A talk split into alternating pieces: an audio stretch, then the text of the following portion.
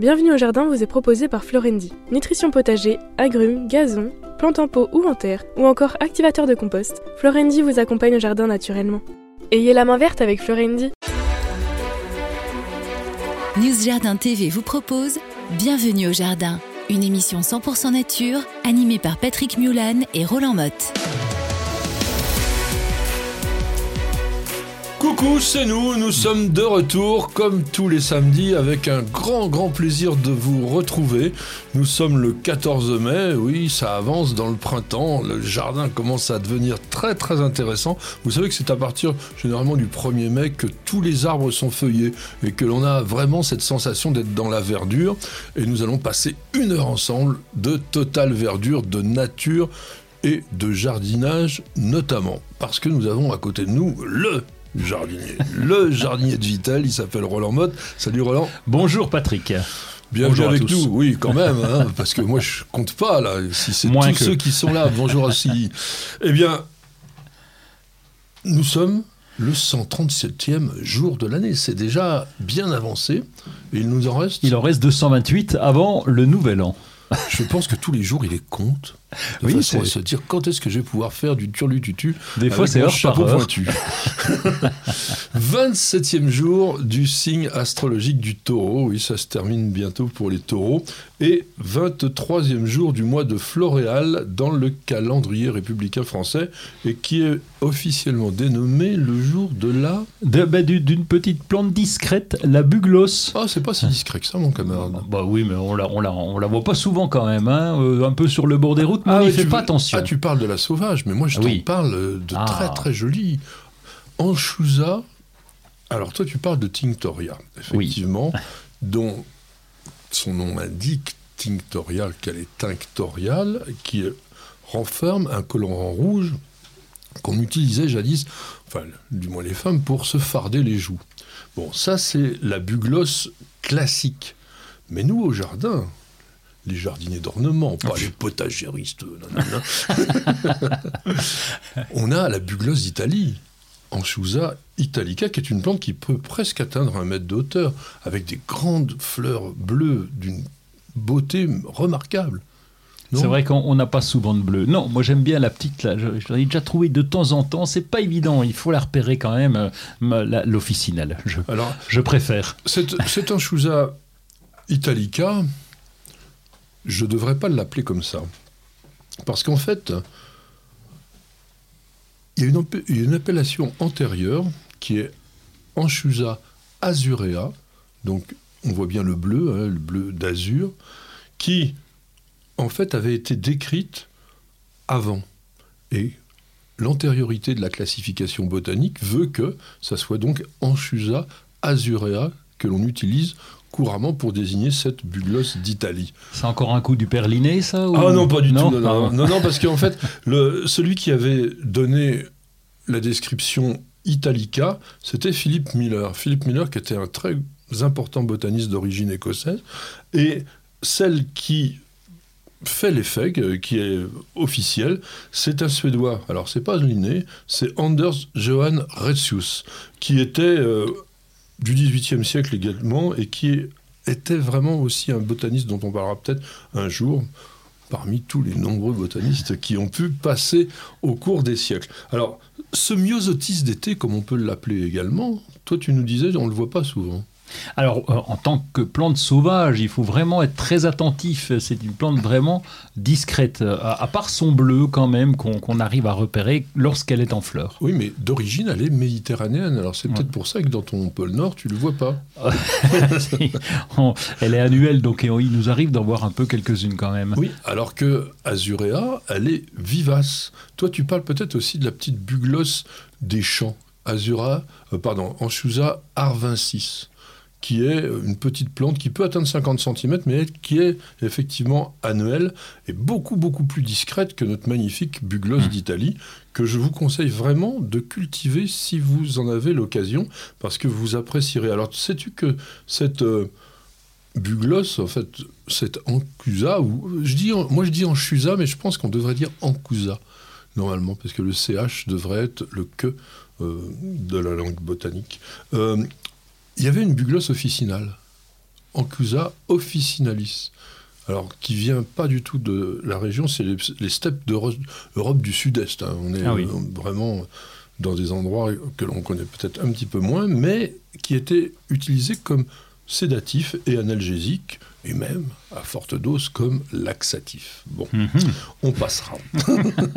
en tous les cas, c'est une, cousine d'une plante que tu aimes bien. De la bourrache. Bah oui, tout Ouais, simplement. ouais, de oui. la bourrache, parce que nous sommes dans les borraginacées. Et qu'est-ce qu'il Tu y a me comme... demandes quand c'est comme ça. hein. Oui, bah, je te demande. D'ailleurs, qu'est-ce qu'il y a comme autre Il y borraginacée il y a évidemment la buglosse, il y a évidemment euh, et le et le myosotis. Ah, le myosotis, Bah c'est oui, vrai. quand oui. même, Oui. quand même, quand même. Alors, le 14 mai 1802, que se passait-il? Eh bien, c'est la naissance à Bourg-Argental, dans la Loire, d'Adrien Sénéclose, un fameux horticulteur pépiniériste et botaniste français qui est mort le 25 juin 1871. Ça nous rajeunit pas, celui-là. Alors, cet Adrien Sénéclose a laissé une trace intéressante que vous pouvez d'ailleurs retrouver en allant visiter les pépinières Paul Croix à Bourg-Argental. Parce que c'était cet endroit que travaillait Adrien Sénéclose et la famille Croix l'a récupéré plus tard. Et il avait, entre autres, alors malheureusement on ne peut plus le voir, planté un cèdre du Liban qui était extraordinaire puisqu'il l'avait planté aux alentours des années 1850. Et c'est. Moi, je l'ai vu, hein, j'ai eu l'occasion de le voir avant qu'on soit obligé de l'abattre, parce que Dominique Croix, qui aujourd'hui bah, préside à la destinée de cette pépinière et qui crée des belles variétés de roses, elle, elle avait ce, ce magnifique du Liban, elle a été obligée de le faire abattre parce que bon, il était trop vieux et il commençait à devenir dangereux. En tous les cas, c'est quelqu'un qui a introduit en Europe le cèdre de l'Atlas et il connaissait quand même beaucoup de plantes. Donc encore une fois, si vous voulez revenir sur les traces d'Adrien Sénéclose, vous allez voir les pépinières Paul Croix et je vous conseille d'aller les voir parce que ils font beaucoup de roses qui sont pas forcément toujours bien connues et qui méritent le détour. Le jardin est toujours très très joli, notamment dans 15 jours. Allez, dans 15 jours. Non, non, mais c'est vrai. Alors, le 14 mai, on fête la Saint-Mathias, tu connais d'ailleurs. Mathias avec un seul T. Il y a, il y a- enfin, je, si- si euh, je connais un Mathias avec un T, et là c'est deux T. Il y a, parce qu'il y a une autre Saint-Mathias au 15 septembre, je crois, aux alentours du 15 septembre, me semble-t-il. Ah, euh, tu devais savoir, parce que ton Oui, fils s'appelle Mathias. Oui, mais comme j'oublie systématiquement, si tu veux, c'est pas euh, un problème. C'est une honte. C'est une honte. Alors, qu'est-ce que tu nous sors comme. euh, Eh bien, Mathias. Matisse, à la Saint-Mathis, sans prendre de risque, t'as qu'à planter des alices. Oui, euh, c'est un peu terminé. Enfin, ou alors les Alice odorants, Oui, odorantes, Voilà. oui, oui, oui. Mais On en a encore s'appelle- en, en qui magasin. s'appellent comment? Bon, des alices, non Tu dis pas des alices? On dit Lobularia ma- maritima. Ah oui, alors là, sur les pancartes dans les jardineries, moi j'ai bien lu, il y a marqué Alice. hein. Ah bon? Oui. Non, mais peut-être qu'ils font encore l'erreur. ne va pas encore t'énerver après les jardineries. Mais non, je suis, ah, écoute, je suis un gros client de jardinerie, j'aime beaucoup ces gens-là, mais c'est vrai que parfois on peut le- aussi. euh, qui aime bien châtie bien. À la Saint-Boniface, parce que c'est aussi euh, la Saint-Boniface qui était euh, le régisseur amant de Saint-Aglaé. Je sais pas pourquoi. Bon. À la Saint-Boniface, de tes pots arrose toute la surface. oui, ça c'est bien, oui. oui. Bah, Parce que tu pourrais arroser qu'un bout, là t'arroses tout, c'est bien, bravo. Et à la Saint-Mathias, une chose que tu ne fais pas, traitons les insectes les plus Ah coriaces. si, moi, je les traite de- de- d'embêtantes. Ah bon T'es sûr? Gphil 1. Voilà le pseudo de, de cette personne qui a posé une question sur New Jardin TV. J'ai essayé le chou-fleur et le brocoli. Dans les deux cas, ils montent en graines. À quoi est-ce dû Pour info, l'ensoleillement de mon potager n'est pas optimal. Bah, je crois qu'il a donné un peu une partie de la réponse Un bout de la réponse. dans sa oui. question, parce que si vous cultivez pas ces plantes au soleil, vous allez avoir du mal à atteindre leur développement complet.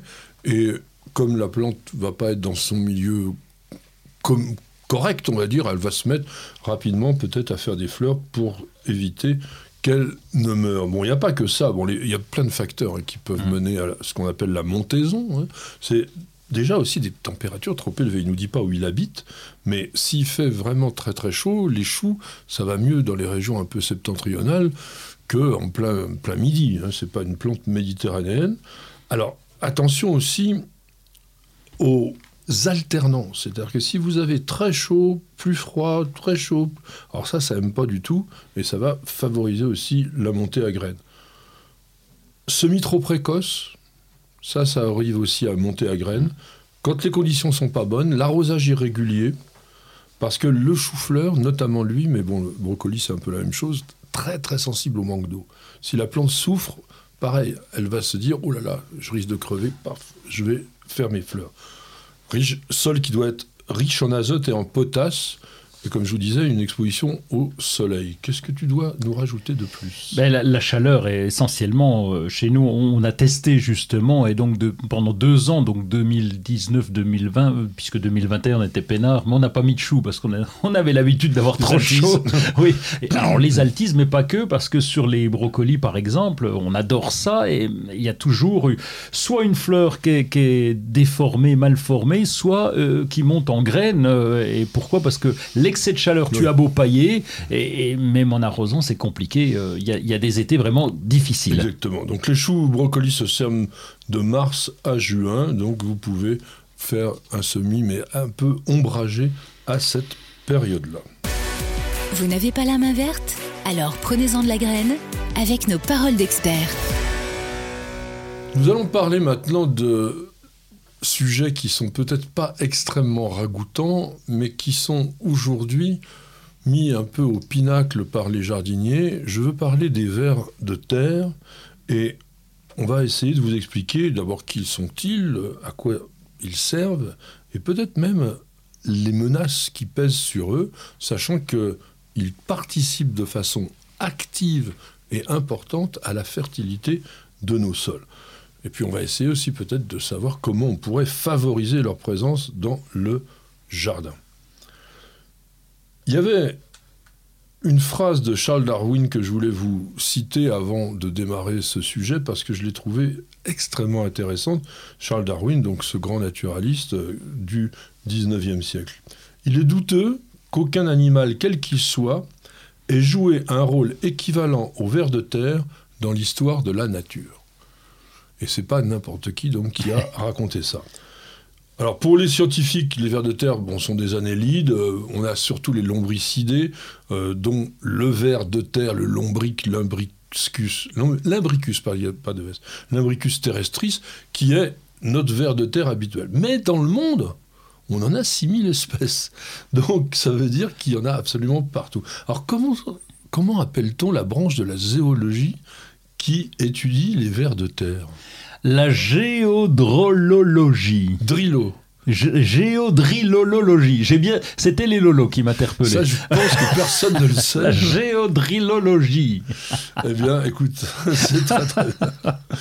Donc, et donc tu es un géodrilologue. Très peu. Mais euh, moi j'aime bien les avoir, les vers de terre, parce qu'il y a des gens qui m'ont dit un jour, oui, vous avez une terre morte, vous n'êtes pas un permaculteur. moi quand je retourne ma terre, pouf, il y a toujours plein de vers de terre. Bah oui, parce qu'il suffit quand même de l'amender en matière organique. Si vous avez un enrichissement régulier de votre sol, vous avez forcément des vers de terre parce qu'ils se nourrissent de ça. Oui, et puis euh, une aération aussi du sol, un sol travaillé. C'est vrai que si le sol est compacté, c'est plus compliqué pour eux.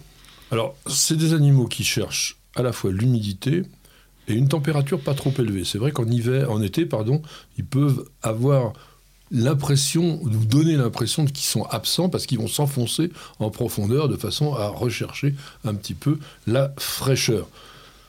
En revanche, ils n'ont pas de période de dormance, ils sont actifs toute l'année, y compris en hiver. Alors leur, nourriture, c'est des nettoyeurs, les vers de terre. Ils vont avaler les fines radicelles toutes mortes, qui peuvent même aller parfois euh, picorer sur la plante. Moi, je l'ai jamais vu, mais euh, le ver de terre, on a l'impression toujours qu'il avale la terre et puis que ça ressort de l'autre côté, c'est un peu vrai d'ailleurs, mais en fait parce qu'il vient chercher des déchets organiques et de temps en temps on les voit aussi remonter à la surface du sol, notamment quand il recherche ces déchets organiques.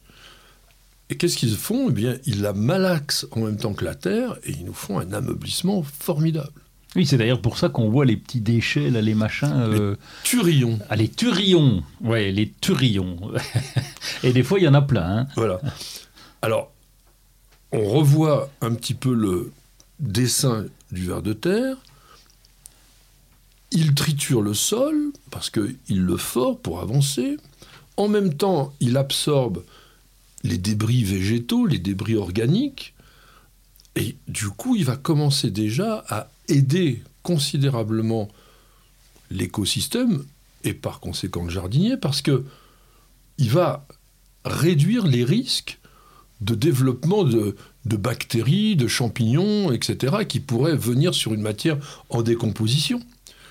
Et comme les éléments qu'il absorbe traversent son tube digestif, eh bien, il va à la sortie avoir amélioré le sol parce que, notamment, il a des enzymes à l'intérieur de son corps qui servent à la digestion et qui vont apporter des éléments en décomposant la, cellulose et la lignine. La, cellulose, c'est l'enveloppe un peu souple des plantes et la lignine, c'est les morceaux de bois. Alors, ces fameux turicules ou turions montrent la présence de vers de terre. Est-ce que tu as une idée du travail que peut faire oui, c'est un truc de fou, si j'ai bien compris. Sur un hectare, on arrive à 400-500 tonnes, un truc comme ça, de, de, matière broyée, recyclée, etc. Oui, alors entre 40 et 600 tonnes ah sur un hectare. Ça dépend effectivement de la quantité hmm. de matière organique qu'il y a. Mais surtout, ce que l'on pense, c'est que en 5 ans, l'ensemble de la terre d'un jardin ou du, ou, ou du, du, terrain, quoi, en fait, va être travaillé par les Sur une surface euh, d'au moins 40 euh, cm, quoi, oh, quelque chose comme ça. Même. Non, On va dire une trentaine de centimètres, c'est déjà beaucoup. Enfin, sur ce qu'on appelle la couche arable, en fait. Hein. Et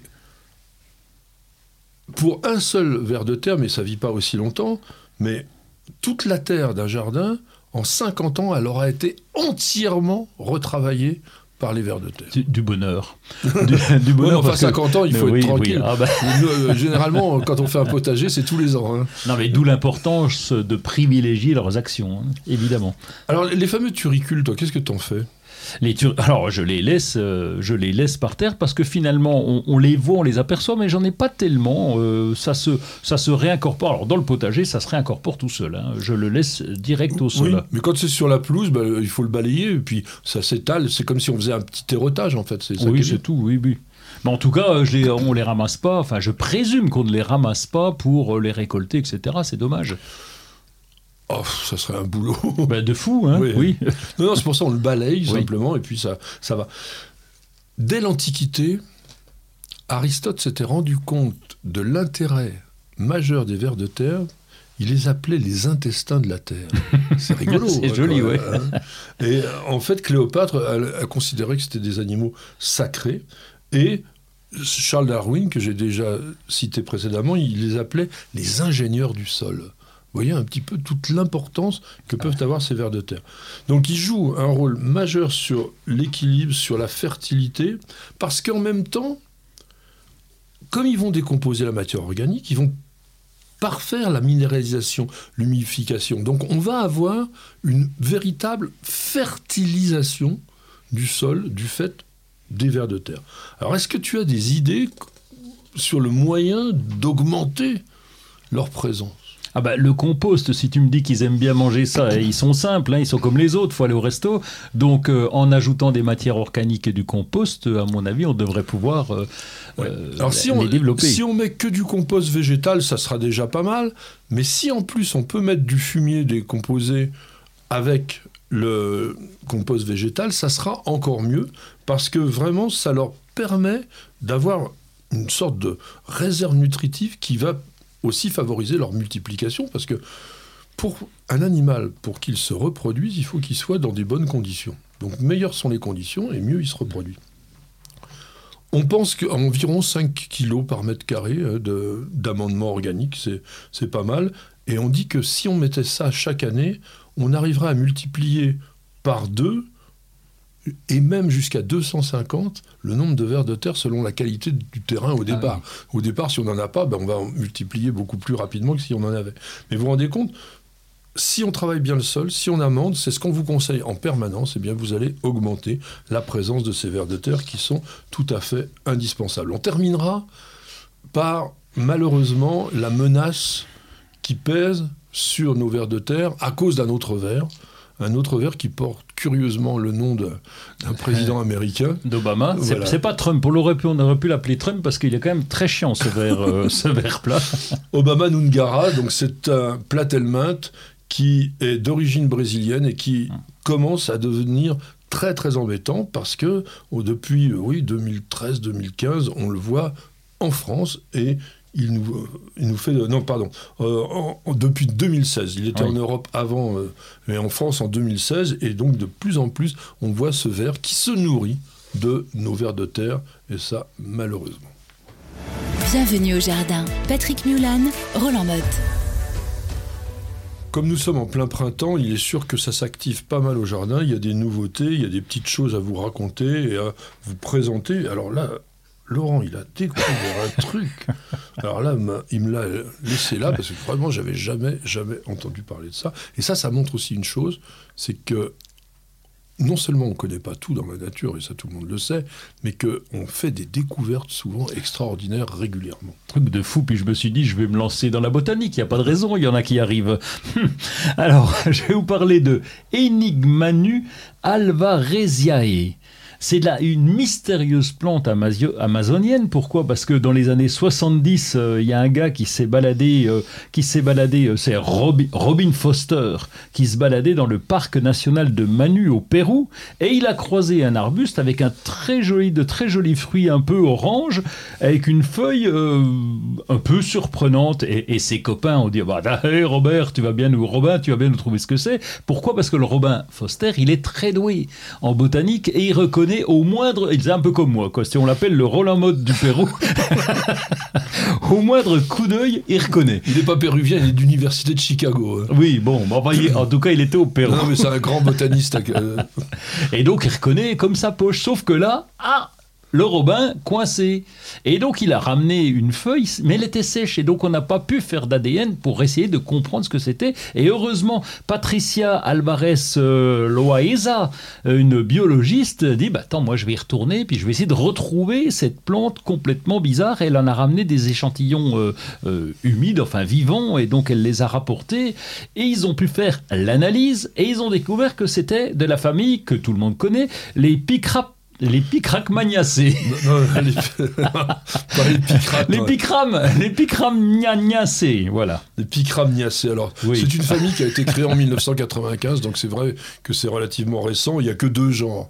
Il y a le picramnia et il y a l'alvaradoa, et puis maintenant, il y a aussi la enigmanu. Voilà. Oui, sauf que personne l'aurait rangé la bête là dans cette famille là parce qu'elle est, elle, elle est euh, atypique. Si on n'avait pas effectivement séquencé l'ADN, on ne Oui. serait pas rendu compte, on l'aurait classé ailleurs et on se serait trompé. D'où effectivement les changements que vous pouvez constater, enfin vous pouvez constater ou qu'on vous raconte régulièrement en disant cette plante elle faisait partie de telle famille, maintenant elle a changé, parce que de plus en plus on analyse l'ADN Oui. et avec ça ben, on sait effectivement quelles sont les parentés que peuvent avoir les plantes les unes avec les autres. Et donc Aenigmanu signifie le mystère Bah, de Manu. L'énigme, Ah, eh oui. l'énigme. Et puis Alvarezia, ben, c'est en hommage à, à la Patricia, la Patricia qui a ramené un petit bout de plante. Voilà, une biologiste qui travaille dans ce parc national. Mais ça, ça valait le coup d'être vécu. Alors j'espère que je vais trouver des photos pour illustrer la vidéo. Ça va peut-être être moins évident. Pas gagné. Moi, je vais vous parler de quelque chose de beaucoup plus terre à terre. C'est un nouveau mot.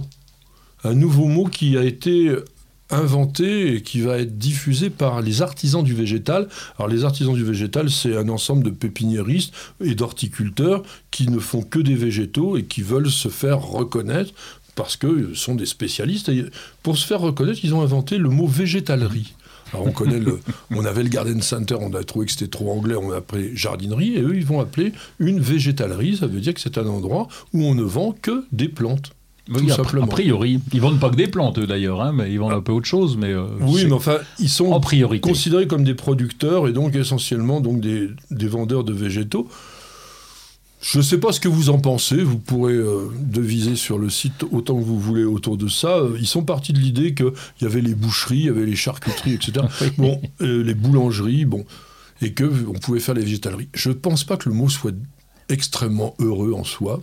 Bon, on verra après. euh, je sais que Roland ne va pas dire ce qu'il en pense. Parce que Si, je peux te dire Si. ce que j'en pense, oui, oui, parce Ah, que c'est un, c'est un nom euh, qu'on- sur lequel on avait réfléchi il y a quelques années, euh, il y a une quinzaine d'années, et c'était un peu proche de Végétaline. Et déjà à l'époque, c'était. Ben oui, c'est pour ça que ça nous avait. Ça existait euh, encore la végétaline Oui, oui, ça existait, c'est pour ça, encore plus il y a 15 ans. Et, et c'était vraiment pour se démarquer des jardineries. L'objectif, c'est ça, c'est de se dire, moi, je ne suis pas une jardinerie dans laquelle il y a un peu tous les produits, etc. En plus, Patrick Mu- Mulan dit des fois des, des méchancetés sur les jardineries.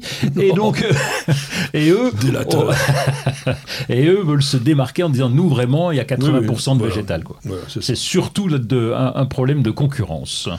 Alors, mesdames, messieurs, l'heure est grave. Oui.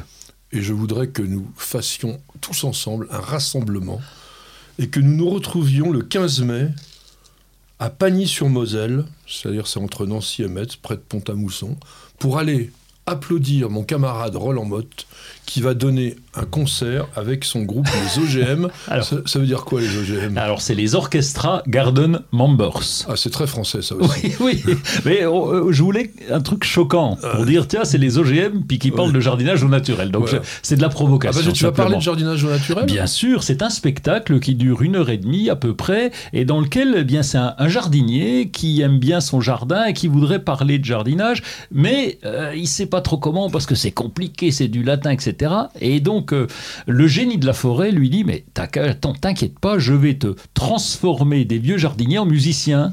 Et tu vas voir avec la technologie OGM, eh bien tu auras euh, l'un et l'autre. Sauf que ça marche pas vraiment parce qu'ils sont vieux, ça c'est sûr, ils sont plus jardiniers puis ils sont pas encore musiciens. Mais on arrive à se débrouiller sur on le arrive à spectacle. faire un spectacle que tu as créé Voilà. toi-même. Exactement. Donc, le 15 mai, à Pagny-sur-Moselle. non, mais je pense qu'il serait content que vous lui disiez Ah, Ah oui. je vous suis sur News Jardin TV, mon cher Roland. Alors plus, ça, Vous avez bien chanté. si vous faites ça, vous avez une entrée gratuite. Une entrée gratuite pour te voir. Oui. Ah Alors, notez bien. hein. Pagny-sur-Moselle, 15 mai. Si vous arrivez en disant Je viens de la part de News Jardin TV, Oui. paf. Entrée gratuite. De toute façon, l'entrée gratuite, donc euh, on est peinard. Je me fais piéger, mais je l'adore. Bon, en tous les cas, soyez au rendez-vous, ça serait sympa. Je il a fait une cassette, hein, je l'ai vu. C'est, Non, c'est bien non, fait. un CD, euh, on a, la cassette, c'est- c'est fini. Oh, Oui. Le 22 mai, vue sur Ver, c'est une fête des plantes à Saint-Briac-sur-Mer dans l'île-et-Vilaine. Il y aura plus de 50 exposants. C'est aussi gratuit. Le parking est gratuit aussi pour toi Oui, oui, oui, aussi. oui, tout est gratuit. Bon, alors, euh, fais-moi un petit coup de cœur. Là.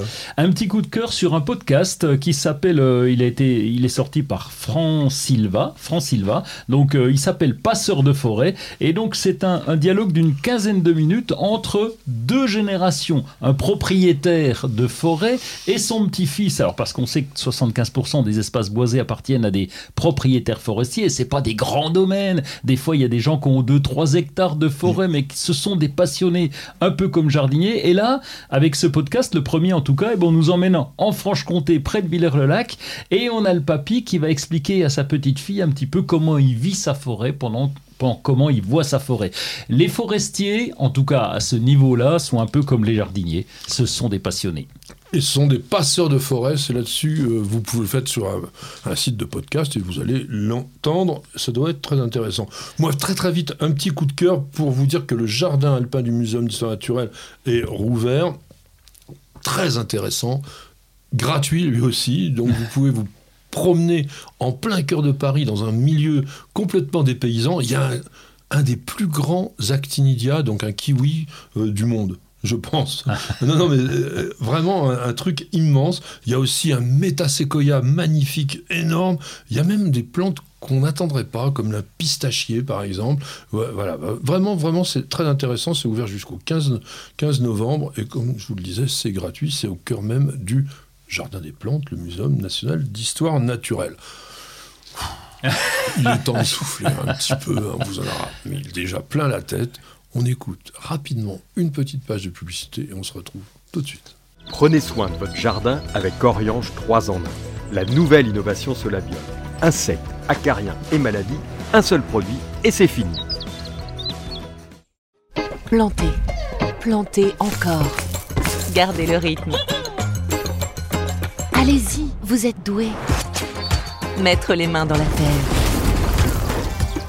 Nourrir, partager, faire grandir. Surprenez-vous. Fertiligène, révélez votre nature. Dring, dring, dring. Une question de Titange. Titange qui a posé sa question sur News Jardin TV qui dit À part la lavande, quelles sont les plantes mellifères adaptées à la Provence? Bah, ça manque pas. hein. Ça manque pas. D'ailleurs, il y a du miel euh, presque. Il doit y avoir AOP euh, de Provence. Oh là, euh, oui. Parce que toutes les plantes que vous trouvez, les arbousiers, les amandiers, l'albizia, la calune aussi, hein, cette bruyère naturelle que l'on voit dans pas mal de régions, le, le pêcher, l'origan, le résédal, le romarin, la sarriette, toutes ces plantes-là sont vraiment mellifères, elles poussent régulièrement en Provence et vous pouvez, je pense, vraiment vous régaler d'un excellent miel. Alors, il y en a, il y en a plein d'autres, il y en a tellement d'autres d'ailleurs qu'il y a une liste complète.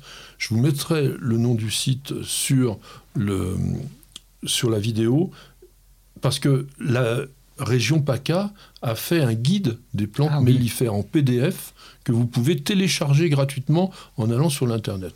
Donc, c'est vraiment pas la- le moment de vous casser la tête, vous avez tout ce qu'il vous fait. Alors, ce qu'on vous dit aussi, ce, ce sont d'éviter le robinier, donc l'acacia. Oui. On aime bien le, le miel d'acacia.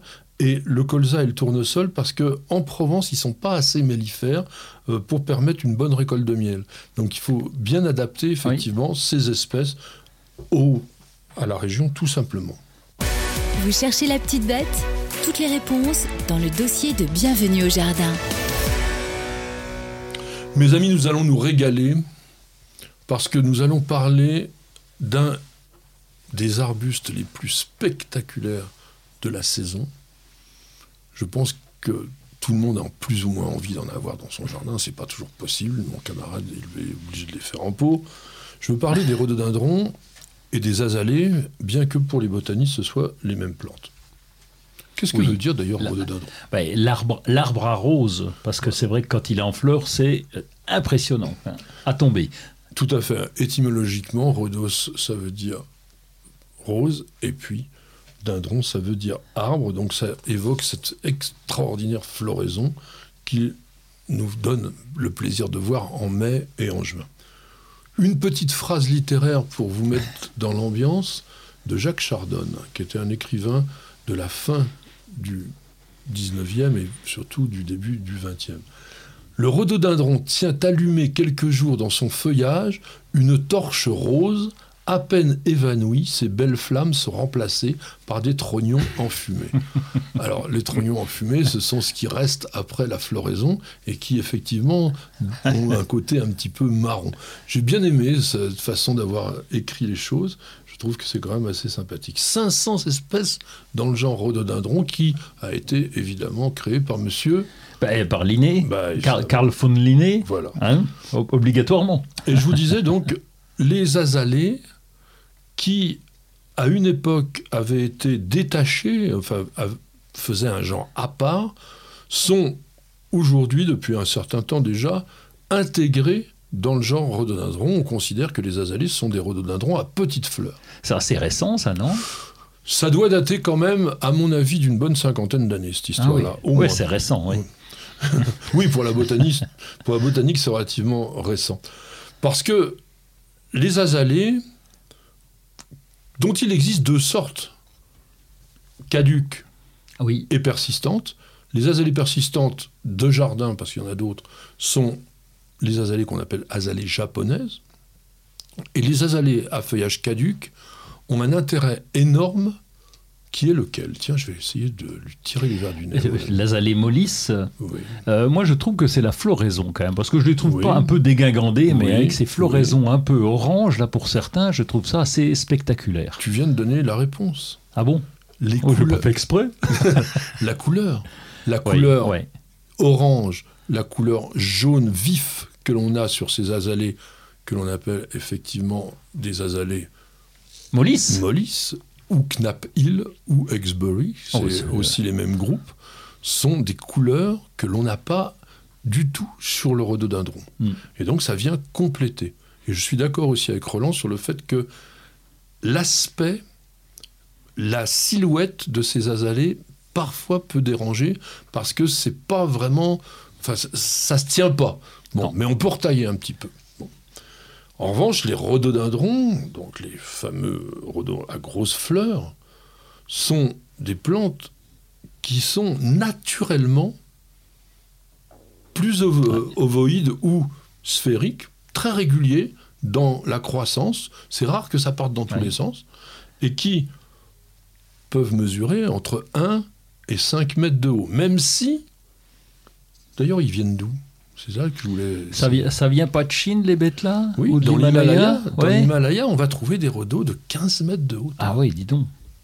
Bon, c'est un peu rare chez nous. Mais il y a des belles pièces. Par exemple, Rhododendron ponticum, dans certaines régions, il est limite invasif. Tellement il pousse. Dans l'ouest Ah oui. du pays, ça, ça pousse vraiment énormément. Nous sommes dans une famille botanique bien particulière qui s'appelle... Les éricacées. Et- Tout le monde le sait, ça. Bah, Il y a les rhododendrons, il y a les, les calmias, par exemple. Oui. Oh, J'adore les calmias. Calmia. On a une très beau, oui. belle, très très très belle vidéo sur le calmia que je vous recommande, qu'on a tourné au parc botanique de Haute-Bretagne à Le Châtelier, en Ille-et-Vilaine. Un endroit magnifique où il y a des rhodos d'ailleurs dans un jardin japonais. Il faut aller voir. Non, non, mais il faut aller voir ça. Tu as, entièrement raison. Donc, Les pieris, les pieris, Ouais. qu'il faut aussi euh, vraiment cultiver dans votre jardin en association avec les rhodos, ça le fait vraiment beaucoup. Bon, il y a, il y a plein, il y a plein de plantes, l'anch- l'anchianthus, oui, il y a, y aussi des bruyères aussi, Bah. une fois qu'on oublie quand même. bah, Erika. Oui, Erika, Euh, ericacée. Et puis, euh, on a le muguet en arbre, je vous l'avais présenté une fois, le Zenobia pulverulenta, les leucotoées. Ah oui, le coteau escarlette. Ça, est beau, par exemple. Oui, il y en a, ple- il y en a plein de, de cultivars. Donc, toutes ces plantes-là ont comme dénominateur commun le fait qu'elles sont, En terre de bruyère. voilà, sont Ah des oui. plantes extrêmement Quelle acidophiles, galère donc qui ont besoin d'un pH autour de entre 4,5 et 5,5. Ça, c'est l'idéal pour cultiver toutes ces éricacées. Donc, on les cultive généralement dans de la terre de bruyère pure, et ce sont les seules plantes qui acceptent vraiment de prospérer dans ce milieu ultra acide et très très pauvre. Donc, on ne met pas plein d'engrais au rhododendron, ça ne sert à rien du tout. C'est une plante qui a l'habitude de vivre dans des sols plutôt, oui, plutôt pauvres, il faut bien le dire. Alors, l'intérêt, l'intérêt des, des rhodos, c'est la dimension de leurs fleurs. Certains cultivars sont totalement couverts de fleurs en cette saison. S'il ne pleut pas, trois semaines de floraison. Malheureusement, plus les fleurs sont grosses et plus elles sont facilement abîmées par la pluie. Donc, il faut laisser euh, un petit peu comme Bon, ça. après, s'il pleut pas, faut quand même euh, rajouter de la fraîcheur au sol. hein. Euh, ok pour les fleurs, mais en sous-sol, le- le- les rhodos ont besoin d'humidité. Alors, tu as raison, sauf après la floraison, moi je vous conseille, pendant au moins un mois, un mois et demi, avant les premières chaleurs de l'été, eh bien de faire un peu souffrir votre rhodo, de pas trop l'arroser, de bon, regardez encore, comme je vous dis souvent, les feuilles. Tant qu'il n'y a pas de ridule Mm. à la surface de la feuille, la plante, elle va bien. Dès que vous voyez que ça commence pas à se craqueler, mais justement à fissurer très très légèrement, là on arrose. Pourquoi? Pour favoriser l'induction des boutons floraux. Si la plante est dans des trop bonnes conditions végétatives, elle va nous faire beaucoup de feuillage et elle risque de ne pas nous amener jusqu'au bout de ce que l'on voudrait. Au niveau de la culture, il y a l'exposition. Et l'exposition, contrairement à ce qui se dit souvent, c'est pas de l'ombre. Le rhodo à l'ombre, il va mal fleurir la plupart du temps. Il faut le mettre à mi-ombre, c'est-à-dire une lumière tamisée. Et plus vous allez habiter vers une région du sud, plus le soleil va être fort et plus effectivement il faudra l'ombrager. Et parce que, tu disais, il faut que le sol reste quand même Oui, moite, Oui. humide. Que faisons-nous pendant l'été, lorsqu'il fait extrêmement chaud On a un très gros massif de terre, terre de bruyère entièrement artificiel chez nous, puisqu'on a Oui. remonté le massif. On a mis du feutre sur le sol, on avait des, des petits murets Ah en oui. traverse de chemin de fer, on a rempli tout ça avec 20 mètres cubes de terre de bruyère, un camion, et puis on a planté nos rhodos. Et ça va très très bien, ça dure euh, une dizaine d'années. Ouais. Après, il faut changer complètement la terre. Mais globalement, euh, on, peut, on peut le faire euh, comme on veut. Et ça, ça pousse très bien. Que faisons-nous l'été? On les douche. mais les- on les douche vraiment. C'est-à-dire que le feuillage doit ruisseler d'eau le soir quand il y a eu plus de 28 degrés. Et tous les soirs, on le fait. Parce que la plante, ça la revivifie. Et comme tu disais, elle a vraiment besoin de ça. Toi, tu les cultives en pot Oui, en pot, bien sûr, parce que d'abord, ça me permet de les déplacer justement pour avoir la bonne expo, et puis même dans le sol, c'est... Allez, j'allais dire c'est impossible. A priori, non, puisqu'il y a certains rhodos qui peuvent pousser dans des pH T'as t'as adaptés. trouvé ça, oui. Ben oui, c'est, du coup, tu me fais chercher des trucs là. Les et- Incaro. Ouais. Incaro. Inca- I-N-K-A-R-H-O. Et donc, ils sont capables, bon, ils supportent le moins 20, mais ils peuvent s'adapter à un pH de 4,5 à 7,5. Donc, euh, c'est intéressant. Ils ont trouvé le premier dans une carrière de craie. Ils ont dit, tiens, c'est quoi ce truc-là? Un rhodo dans une carrière de craie, c'est pas logique. Ils l'ont pris, c'est de lui qu'est parti le. 7,5, on est encore euh, presque à la neutralité. hein. On n'est pas dans un sol calcaire. Oui, mais par rapport au Ah bah, rapport au 4, traditionnel. 5, Ah 5, ouais. 5, bien sûr, c'est différent.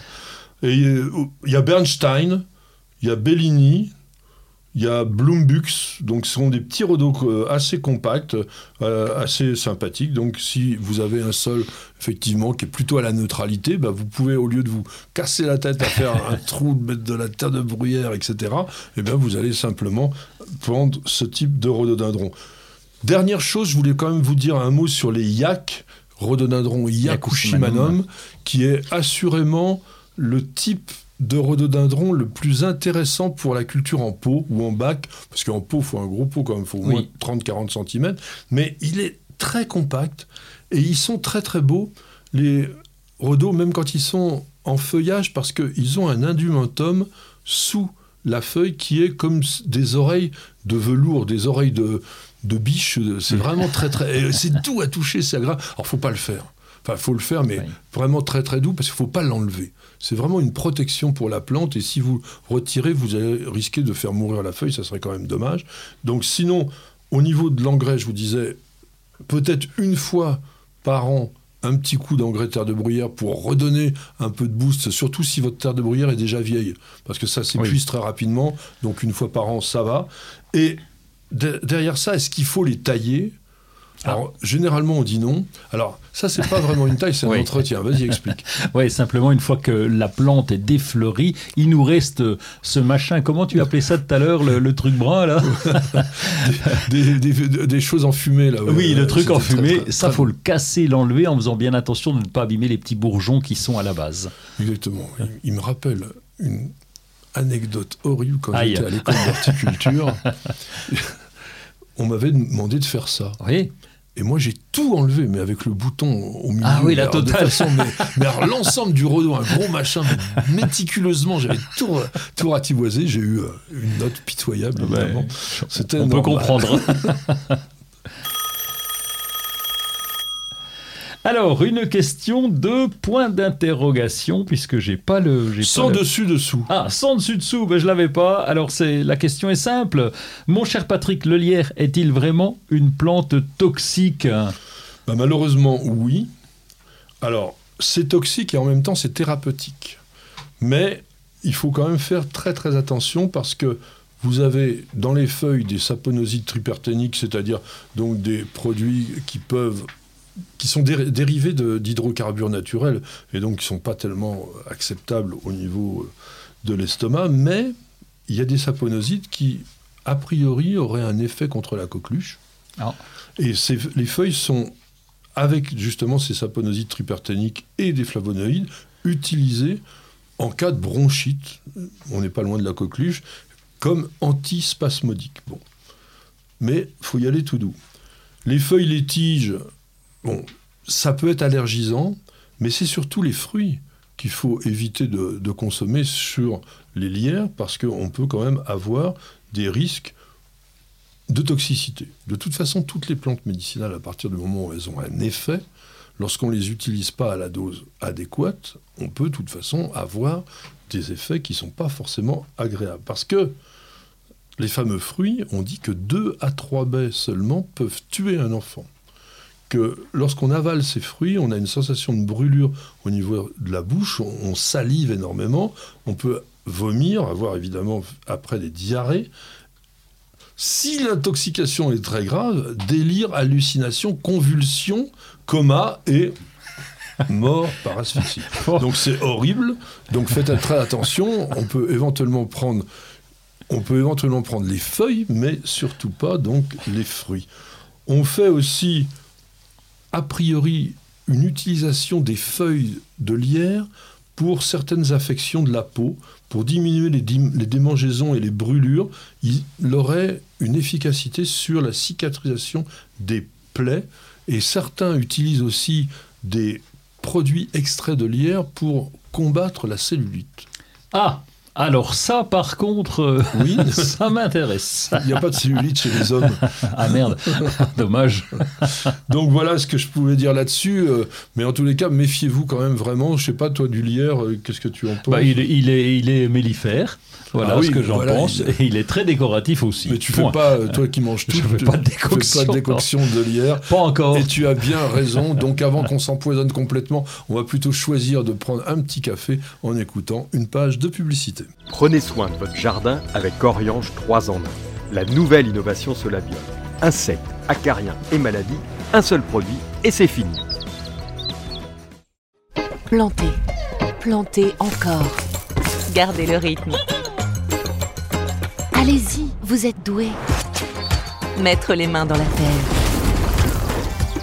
Nourrir, partager, faire grandir. Surprenez-vous. Fertiligène, révélez votre nature. Bienvenue au jardin. Patrick Mulan, Roland Motte. Mon cher Roland, nous allons.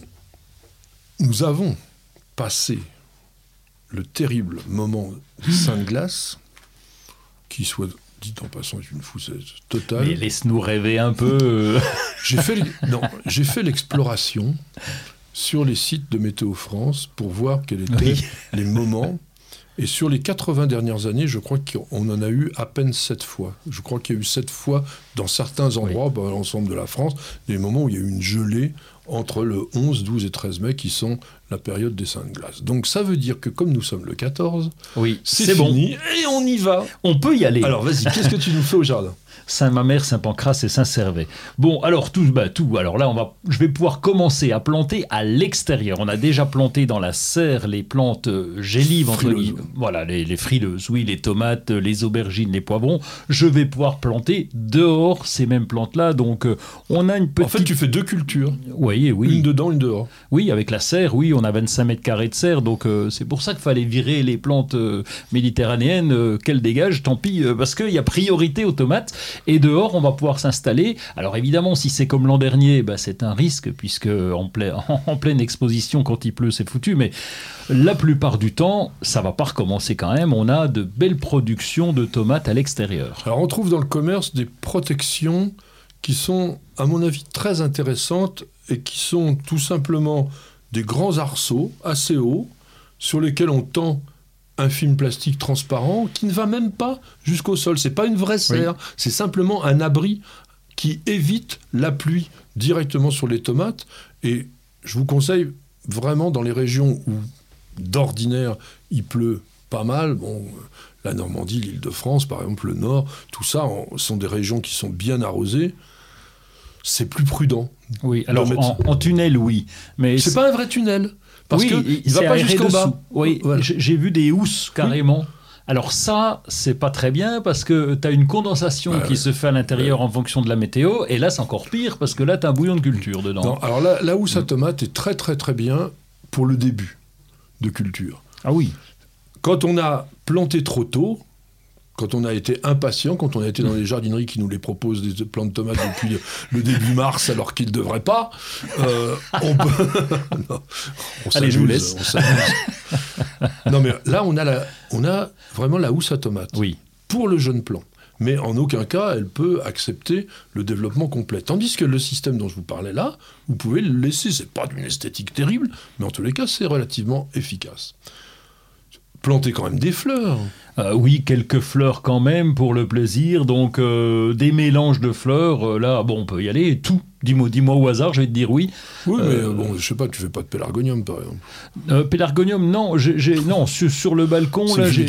c'est, ah oui, c'est d'une platitude. Non, j'ai mis des dipladénia, je préfère. Hmm. Je, oui, ça, donc ça y est, ils sont plantés, ils sont à l'extérieur, mais comme on sait sur l'autre côté de la fenêtre, c'est plus protégé, donc là, les dipladénia, ils sont déjà en place. Dipladénia a l'avantage de résister assez bien à la sécheresse.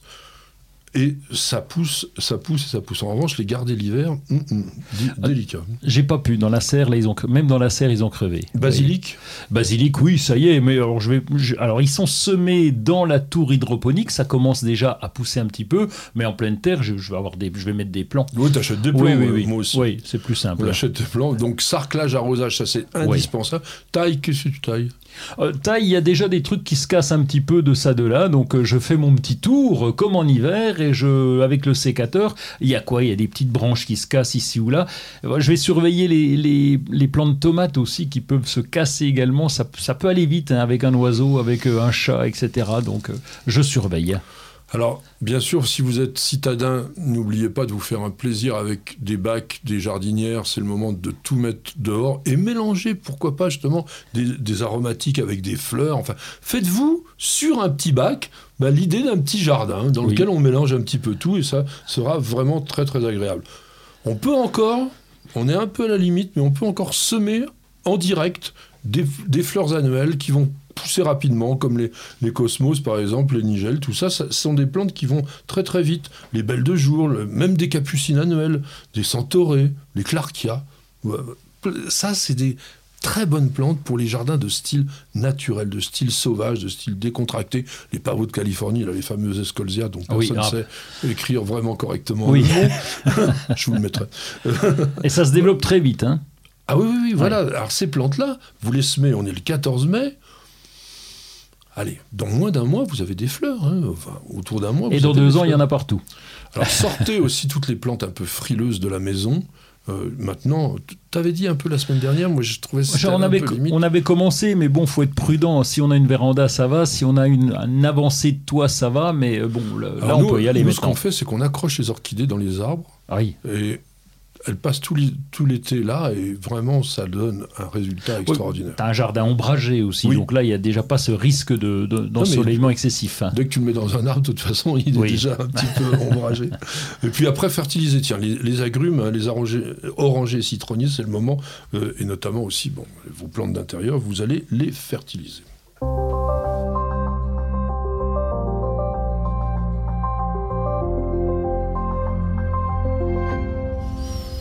Nous allons aller en Norvège à travers le choix Instagram de Monsieur Roland qui fait toutes les semaines un joli surf. Là, on va chez Ageplus. Agepulse, c'est le nom du compte. C'est Maria Sirmjohuls. Oh je ne sais pas si je le prononce bien. Je pense que le norvégien est moyen. mais bon. Bon, je vais essayer de le faire en Surtout avec l'accent franc-comtois, ça le fait. Elle est, elle, a, elle est pas du tout jardinière. Elle est musicienne à l'opéra euh, norvégien à Oslo.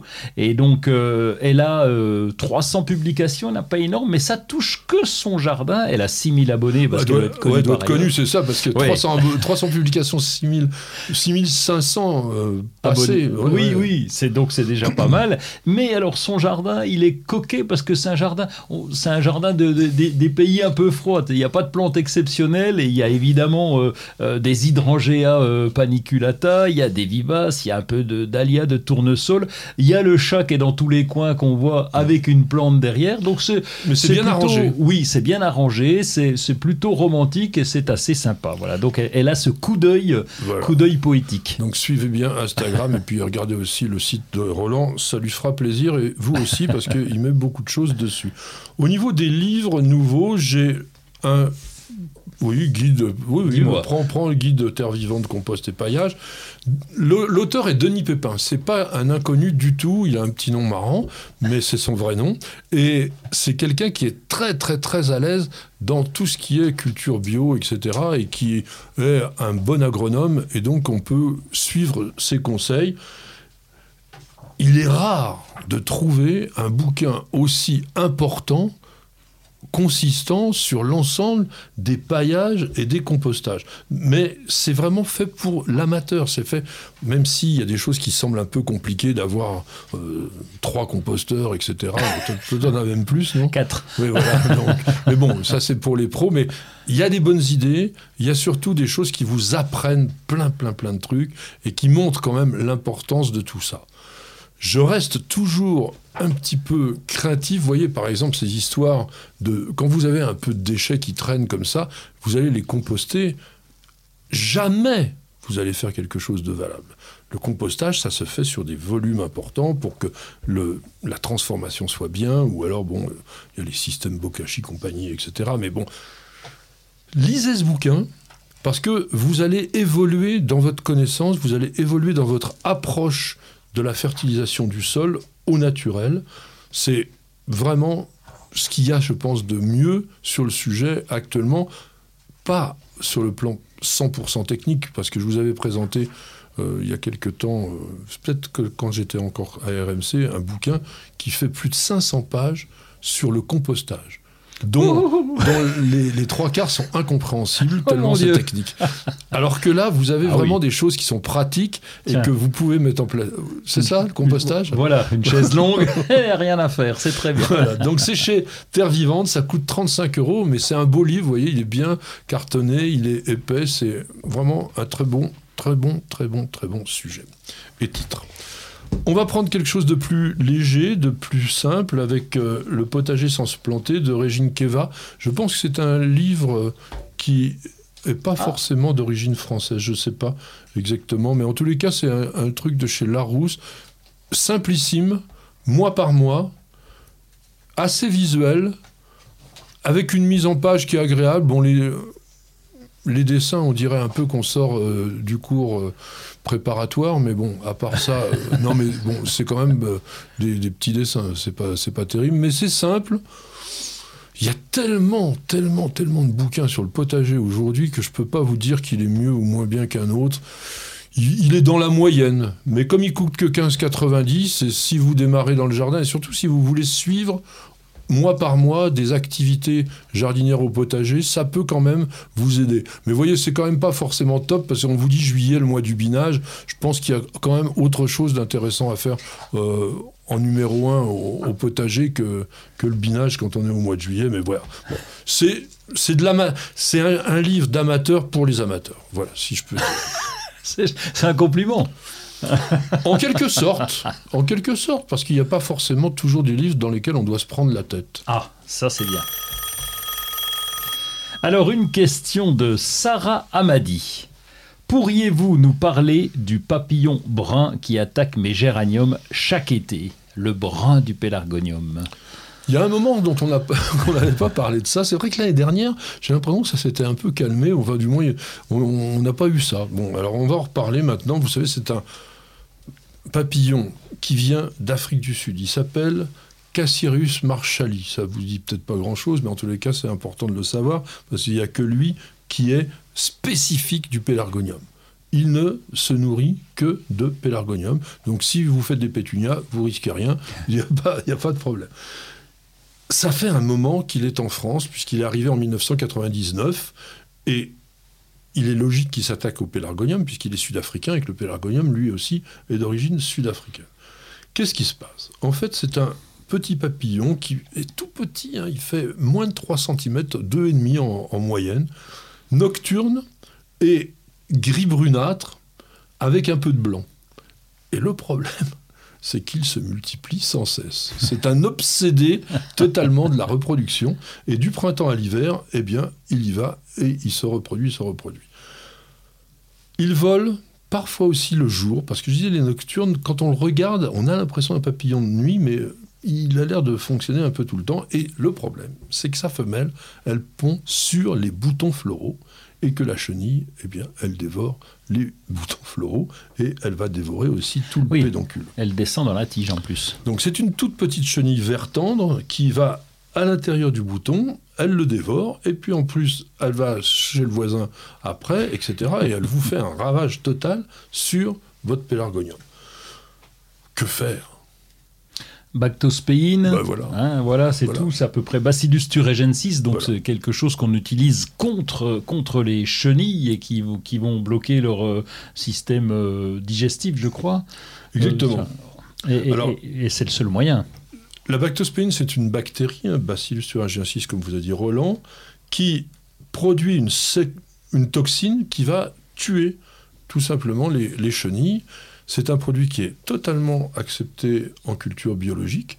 Et là, en plus, vous, vous êtes sur des plantes que vous ne consommez pas. Tu n'en manges pas, toi, du pélargonium. Bien que j'ai vu que ça pouvait les fleurs, les fleurs certains en Euh, Oui, j'étais en train d'y réfléchir, mais je, je te ferai la réponse la semaine prochaine. Mais toi, t'en manges pas déjà. Ça veut dire que c'est vraiment euh, que pour les initiés spéciaux. Et donc, vous allez traiter simplement avec ça. Et généralement, on a un bon résultat.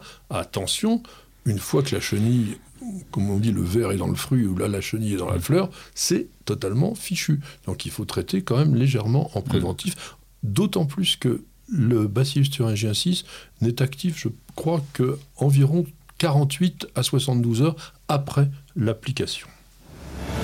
Patrick, Roland, racontez-moi une histoire de plante, de jardin ou de jardinier. Pour cette histoire botanique, nous allons nous projeter aux confins de l'Himalaya, à la recherche d'une plante devenue totalement mythique pour les jardiniers, du moins ceux qui ne peuvent pas arriver à les réussir. Mm. Je veux parler des pavots bleus. Les pavots bleus que les botanistes appellent des méconopsis. T'as essayé déjà? Oui, j'ai arrêté. T'as arrêté.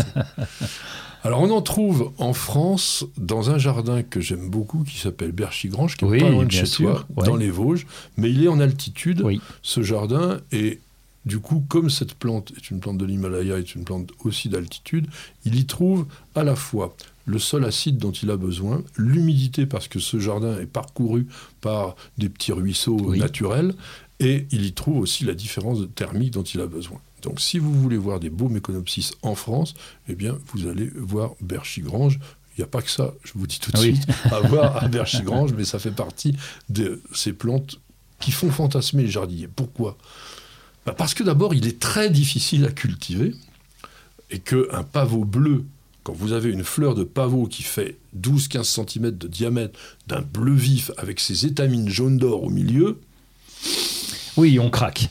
c'est clair. ah oui, et en plus, vous n'êtes pas sur un petit pavot rikiki Oui. de 50 cm. Là, on est sur des plantes qui parfois dépassent 1 mètre, 1 mètre 20 de hauteur. Donc, quand vous avez un petit buisson dans le jardin, ça se voit de loin. Pour vous dire, les plus beaux, j'allais dire champs, mais presque, de méconopsis que j'ai pu voir, c'était en Irlande. L'Irlande qui a un climat humide, Oui. tempéré, avec un sol naturellement acide, hein, c'est un, pays de tourbe. Il y a des endroits mi-ombragés dans certains jardins, mais quand je dis un champ, c'est que vous en avez 15, 20, 30 mètres carrés Ah oui. couverts de pavots bleus. Quoi. Alors là, en on fleurs, ça doit être exceptionnel, là. Oui, ça, oui ça, ça vous fait un petit truc au cœur quand même à chaque fois. Alors le genre Méconopsis, qui désigne le pavot, mécon en grec, et opsis, je vous rappelle, opsis, dès que vous avez opsis, ça veut dire ressemble à. Donc ça veut dire ressemble à un pavot, mais n'en est pas un. Parce que le pavot, c'est genre papavert. Oui. On est quand même dans la famille. On est dans la famille des papaveracées, et ce genre a été créé en 1814 par un Français, Alexandre-Louis Guillaume Viguier, qui était un, type important parce qu'il travaillait au Muséum d'histoire naturelle et il a nommé beaucoup, beaucoup de plantes. Lui, je crois que Viguier, si je me rappelle bien, il n'a pas bougé de son, siège du muséum, mais il recevait des plantes et puis bah, bah, il, était très doué en, comment s'appelle, en nomenclature et il les, nommait, il les décrivait, etc. Et il y avait d'autres personnes qui les chassaient pour lui. Papaveracées, donc qui sont bisannuels ou vivaces, avec un défaut majeur, si je puis dire, sur Meconopsis betonicifolia, qui est le vrai pavot bleu, c'est qu'il est tout simplement monocarpique. Ah, oui, alors en plus, il fleurit qu'une fois, quoi. Voilà.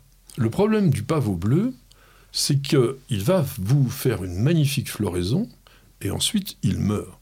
Donc soit on récolte des graines un peu miraculeusement puisqu'on n'est pas vraiment dans sa région, soit il a pu faire éventuellement des petits rejets, mais je pense que c'est surtout par graines qui se multiplient. Et là, c'est pour ça qu'à Berchigrange ça marche bien parce que les conditions écologiques de l'endroit font qu'ils se ressèment naturellement. Et les pavots, à Berchigrange, se baladent dans le jardin, enfin, dans une partie du jardin. Mais vous savez pas que l'année prochaine, vous allez le trouver là ou là. Il va s'être déplacé.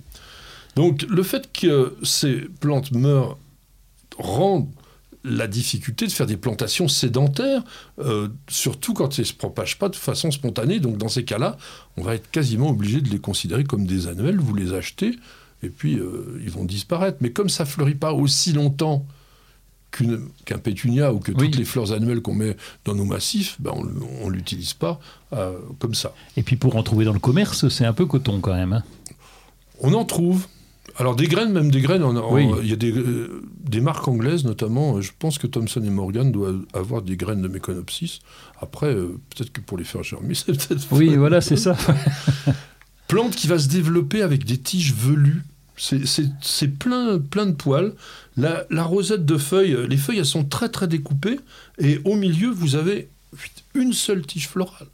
Donc ça aussi, c'est ça qui est embêtant, c'est que Bon, une plante, alors pas qu'une fleur, parce qu'il peut faire plusieurs boutons, mais vous n'allez pas avoir une touffe euh, euh, énorme.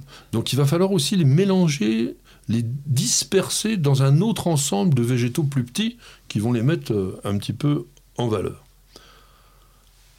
On verra tout à l'heure qu'il y a aussi des méconopsis européens, mais ils sont pas bleus, malheureusement.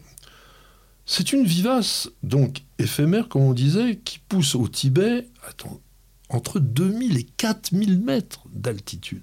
C'est donc une plante qui a besoin de cette fraîcheur de, des zones montagneuses pendant l'hiver. Ça aussi, s'il n'y a pas une vernalisation de la, de la graine, il n'y a pas de méconopsis.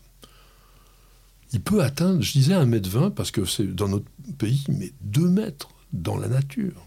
Magnifique. Fleur, donc comme je vous disais, 6-10 cm de diamètre. La plante, a été découverte en 1886 par un père missionnaire dont on a déjà parlé ici, qui s'appelait Père Jean-Marie Delavet. Delavet, il y a pas mal de plantes qui s'appellent Delavailly dans le nom d'espèces et qui ont été donc découvertes par lui. Et il l'a trouvé dans les gorges Yarlung Zangbo. Alors ça, c'est en fait le nom d'un fleuve qui s'appelle d'une nom plus connu quand il arrive en Inde, le Brahmapoutre.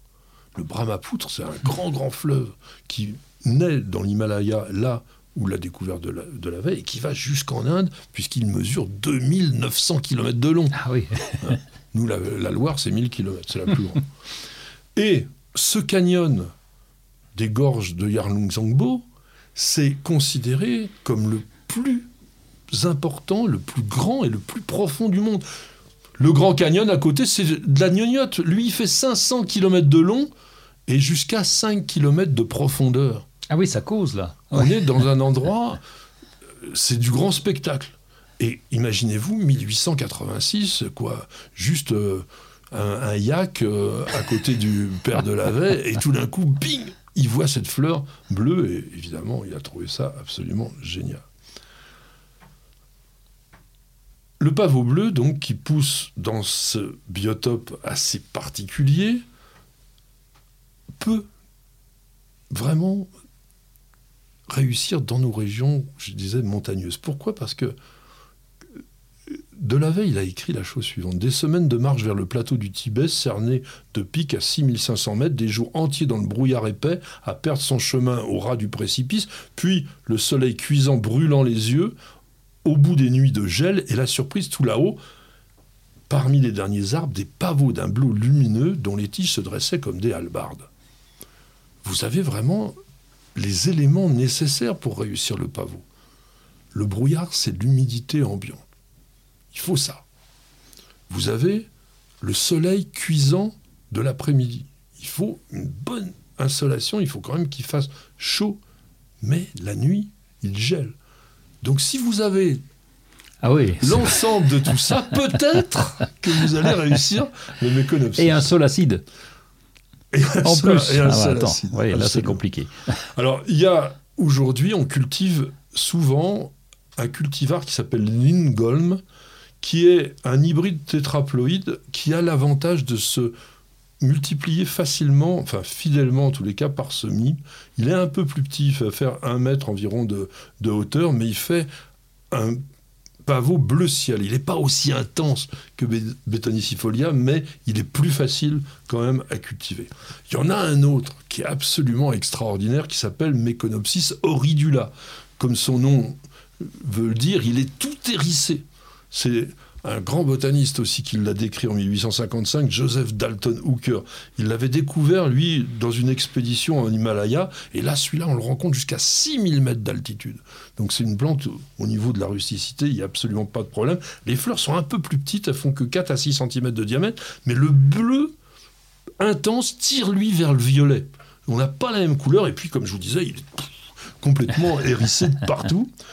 Et il y a le mythe du mythe, c'est Meconopsis grandis, qui est originaire du Népal.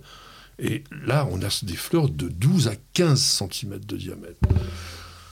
Encore plus difficile à cultiver. Oui, c'est ce que j'allais te demander, donc c'est même pas pour nous, quoi. On non, oublie. Non, dans un jardin, on n'y arrive pas. Euh, En plus, il vit très très peu de temps dans ces cas, dans ces cas-là. Et puis, il n'y a pas que des bleus. Il y en a un rouge. Un rouge qui s'appelle Meconopsis punicea, qui est également monocarpique, mais lui, il ressemble pas à un pavot. Parce que sa fleur, elle est toute pendante et elle, elle ressemble à une cloche plutôt un petit peu, ou un mouchoir, un mouchoir qui serait un peu en train de tomber comme ça. Et c'est une vivace qui atteint, euh, oui, 60 cm de haut en moyenne, avec des feuilles persistantes à la base qui sont très très velues, même un petit peu rugueuses, on va dire. La fleur, c'est juin à septembre. Donc là, il, il s'étale en floraison beaucoup plus longtemps. Et il vit euh, aussi euh, dans la même région, entre 2800 et 4000 mètres d'altitude. Et je vous promettais donc de vous parler d'un dernier Méconopsis européen, celui-là, c'est le pavot du pays de Galles, Méconopsis cambrica, qui Ah, va fleurir, plus facile de culture. bien sûr, mais il est jaune. Ah oui, mais tant Bah, pis, on peut pas tout avoir. hein. Bah oui, mais à ce moment-là, on pourrait avoir des choses plus simples. Par exemple, les pavots d'Islande, qui sont jaunes, blancs, roses, oranges, etc. Fleurs de juin à août, tige très grêle, mais comme cis cambrica, et qui est vraiment une plante facile à cultiver parce que c'est une vraie vivace avec une grosse racine pivotante, une petite touffe de feuilles, bon, assez profondément dé- découpées. Et puis vous avez, euh, bon, dès, dès la floraison, ce qui est intéressant sur celui-là, c'est qu'il fleurit longtemps. Il y en a dans certaines régions, dès le mois d'avril, on va commencer à en avoir, et en octobre, euh, il y en aura encore. Donc ça, c'est quand même intéressant. Donc un jaune d'or à jaune citron, petite fleur hein, quand même, elles font 3-4 cm de diamètre, mais vraiment, je trouve ça sympa. Puis vous pouvez vous dire aux gens, tiens, c'est quoi cette plante? Tout le monde dira un pavot, vous dire non, c'est un Méconopsis cambrica, et ça, ça le fera quand même. J'espère que ça vous a intéressé tout cela. C'est vrai qu'on essaye de vous raconter des tas de choses très différentes. Il y a du pratique, il y a du technique, il y a de la botanique, il y a de l'historique. C'est ça qui fait la richesse, je pense, de notre émission. Je sais que vous êtes de plus en plus nombreux à nous accompagner et nous vous en remercions. Roland, merci beaucoup d'avoir Et merci passé à tous et merci Patrick. Monsieur Stéphane, merci. Il nous fait le son, hein. mais écoutez aussi la version audio. Vous l'aimerez parce que c'est très facile à écouter. Ça se laisse pas passer. Quand vous êtes en bagnole, vous, vous- vous écoutez un petit peu. Alors Miguel, là, il est en train de faire des images. Alors il n'en avait pas suffisamment. Il en fait encore d'autres. On a pourtant quatre caméras autour de nous. En tous les cas, merci. Ma petite jardinière était pas là, mais je la salue quand même parce qu'elle est notre chef d'orchestre. Et avec Roland, on vous dit passez une très très bonne semaine au jardin. Faites-vous plaisir et bienvenue, Bienvenue au jardin.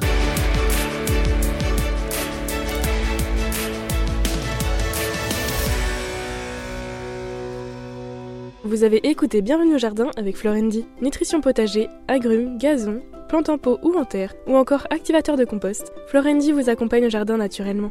Ayez la main verte avec Florendi.